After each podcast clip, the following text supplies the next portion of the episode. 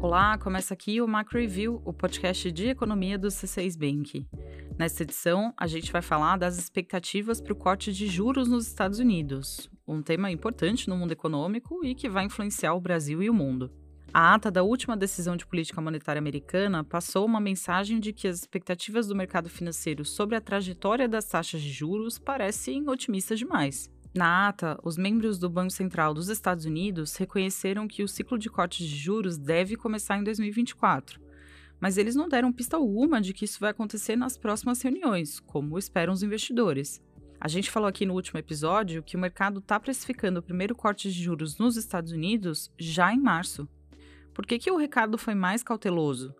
E quais fatores podem levar os juros americanos a caírem antes ou depois do esperado? A gente vai responder essas perguntas e vai ter a análise do Felipe Salles, economista-chefe do C6 Bank, sobre os efeitos dos juros elevados para o PIB dos Estados Unidos. Será que, mesmo com os juros demorando mais a cair, a maior economia do mundo vai continuar crescendo? É o que ele vai responder. Depois da análise do nosso economista-chefe, a gente vai falar de mais dois temas: o quadro das contas públicas no Brasil e o ritmo lento da indústria local. Eu sou a Thais Andréa. Eu sou a Bianca Alvarenga e hoje é 8 de janeiro de 2024. Vamos nessa?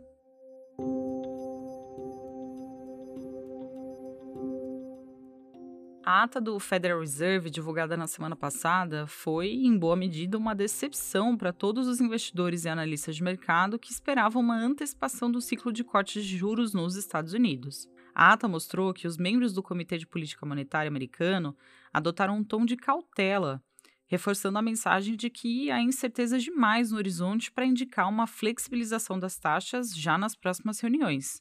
As projeções econômicas estão associadas a um grau elevado de incerteza, e é possível que a economia evolua de uma forma que novos aumentos nas taxas de juros sejam necessários. Diversos membros do Comitê de Política Monetária também observaram que as circunstâncias podem justificar a manutenção das taxas de juros no patamar atual por um tempo maior que o estimado anteriormente.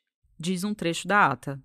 Embora a possibilidade de novas altas de juros seja muito baixa, o recado foi de um freio ao otimismo que dominou as expectativas desde meados de dezembro, quando o Fed decidiu manter as taxas no intervalo de 5,25% a 5,5%. Na ocasião, o Comitê de Política Monetária reconheceu uma melhora nos índices de inflação e uma desaceleração da criação de vagas de trabalho, mas disse que ainda era preciso observar se esse avanço seria permanente. O tom do comunicado, portanto, já era de cautela. Por outro lado, o que alimentou as expectativas por corte de juros foi uma fala do presidente do Fed, Jerome Powell, durante a coletiva de imprensa organizada após o anúncio da decisão de juros. Em resposta a um jornalista, Powell afirmou que alguns membros do comitê discutiram, na última reunião, quando seria apropriado começar a cortar os juros. A gente falou mais dessa mensagem do Powell no episódio 89 do nosso podcast. A questão é que a ata deixou evidente que essa discussão sobre começar a cortar os juros ainda é uma discussão muito incipiente. Não há no documento indicações de que o Fed poderia dar esse primeiro passo na redução dos juros já nas próximas reuniões. Por isso, a gente acredita que as expectativas de um corte já em março, evidenciadas pelas taxas das curvas futuras de juros nos Estados Unidos, essas expectativas não estão condizentes com o recado que está sendo passado neste momento pela autoridade monetária americana. Outro ponto que corrobora a visão mais cautelosa do Fed é o quadro do mercado de trabalho. Em dezembro, 216 mil novos empregos foram gerados em solo americano. É verdade que a criação de vagas já foi maior no primeiro semestre de 2023, mas os números do final do ano ainda são condizentes com o mercado de trabalho aquecido. A taxa de desemprego ficou estável em 3,7% nos Estados Unidos, ainda próxima do menor patamar dos últimos 50 anos. O ganho médio por hora trabalhada acumulou alta de 4,1% nos 12 meses até dezembro, um patamar elevado. A valorização dos salários acima da produtividade acaba sendo repassada ao consumidor em forma de aumento de preços e pressiona, principalmente, a inflação de serviços, e aqui eu estou falando dos preços de saúde, educação e lazer, por exemplo. Esse é o principal motivo, na nossa visão, para o Fed ser cauteloso com a trajetória dos preços nos próximos meses. A gente acredita que os juros devem permanecer elevados nos Estados Unidos até pelo menos o início do segundo semestre de 2024. Mas a gente também reconhece que uma desaceleração mais forte do mercado de trabalho pode levar a uma antecipação do primeiro corte de juros.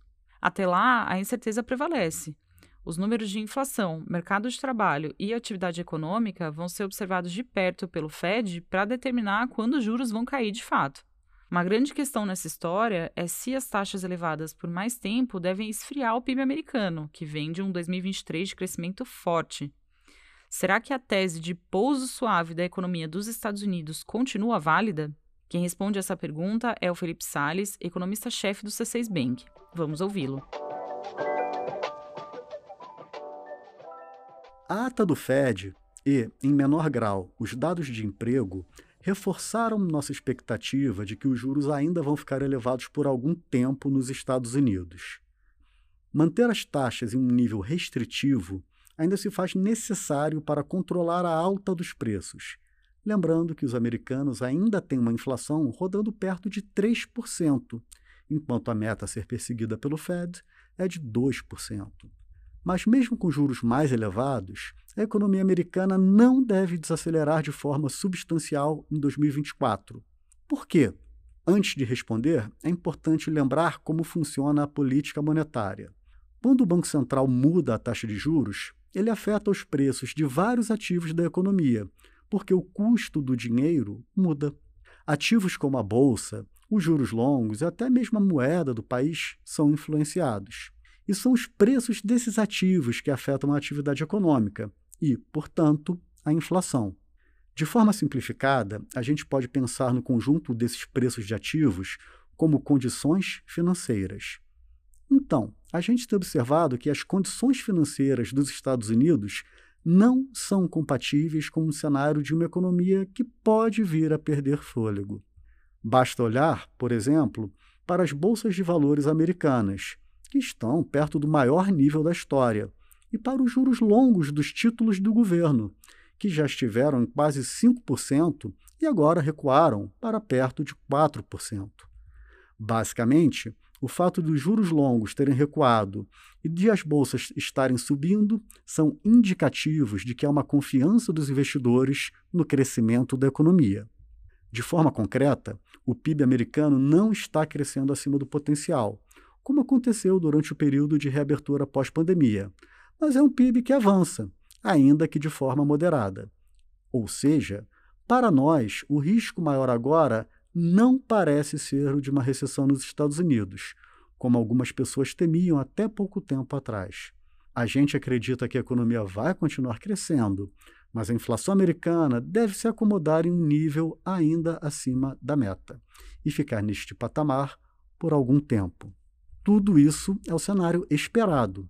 É claro que, se o mercado de trabalho começar a desacelerar mais do que o previsto, a inflação de serviços pode dar uma trégua e o Fed pode enxergar um espaço para cortar os juros mais cedo, antes mesmo da metade do ano.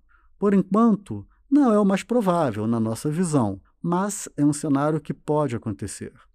O Banco Central Americano está monitorando com lupa os dados de mercado de trabalho e inflação. E se realmente os juros americanos caírem mais cedo, o dólar pode perder força, inclusive frente ao real. Nesse caso, a gente poderia ter um câmbio mais baixo do que prevemos em 2024 e possivelmente juros mais baixos no Brasil também.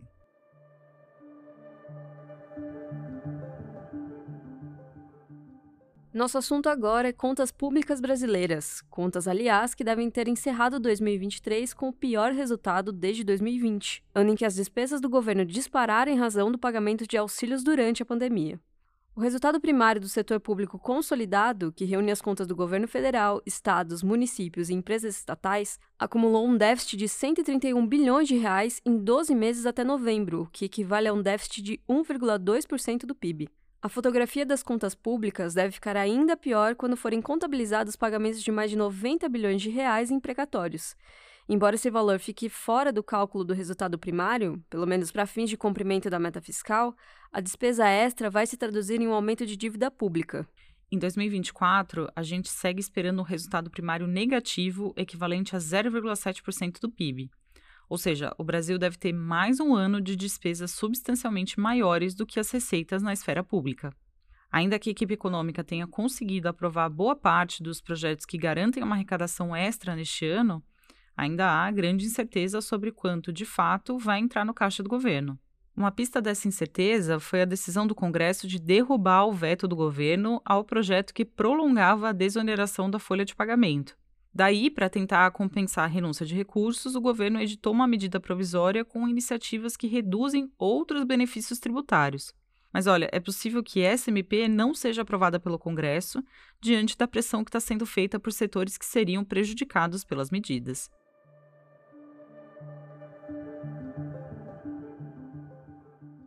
Segundo dados divulgados na semana passada, a produção industrial brasileira continua a passos lentos. O setor avançou 0,5% em novembro e acumulou alta de apenas 1,3% em 12 meses, isso em um ano de crescimento robusto de outros setores da economia brasileira. O retrato é de uma indústria que não cresce desde 2021. O pior desempenho continua a ser o de bens de capital, com queda de 14,8% em relação a novembro de 2022. Esse segmento mede a produção de máquinas e equipamentos. Na prática, os números mostram que os donos de fábricas não têm comprado máquinas para ampliar a produção. Com juros ainda elevados, esses investimentos ficam mais caros. Na ausência de novas máquinas e equipamentos, a capacidade das fábricas e a própria produtividade da economia brasileira podem perder tração no longo prazo.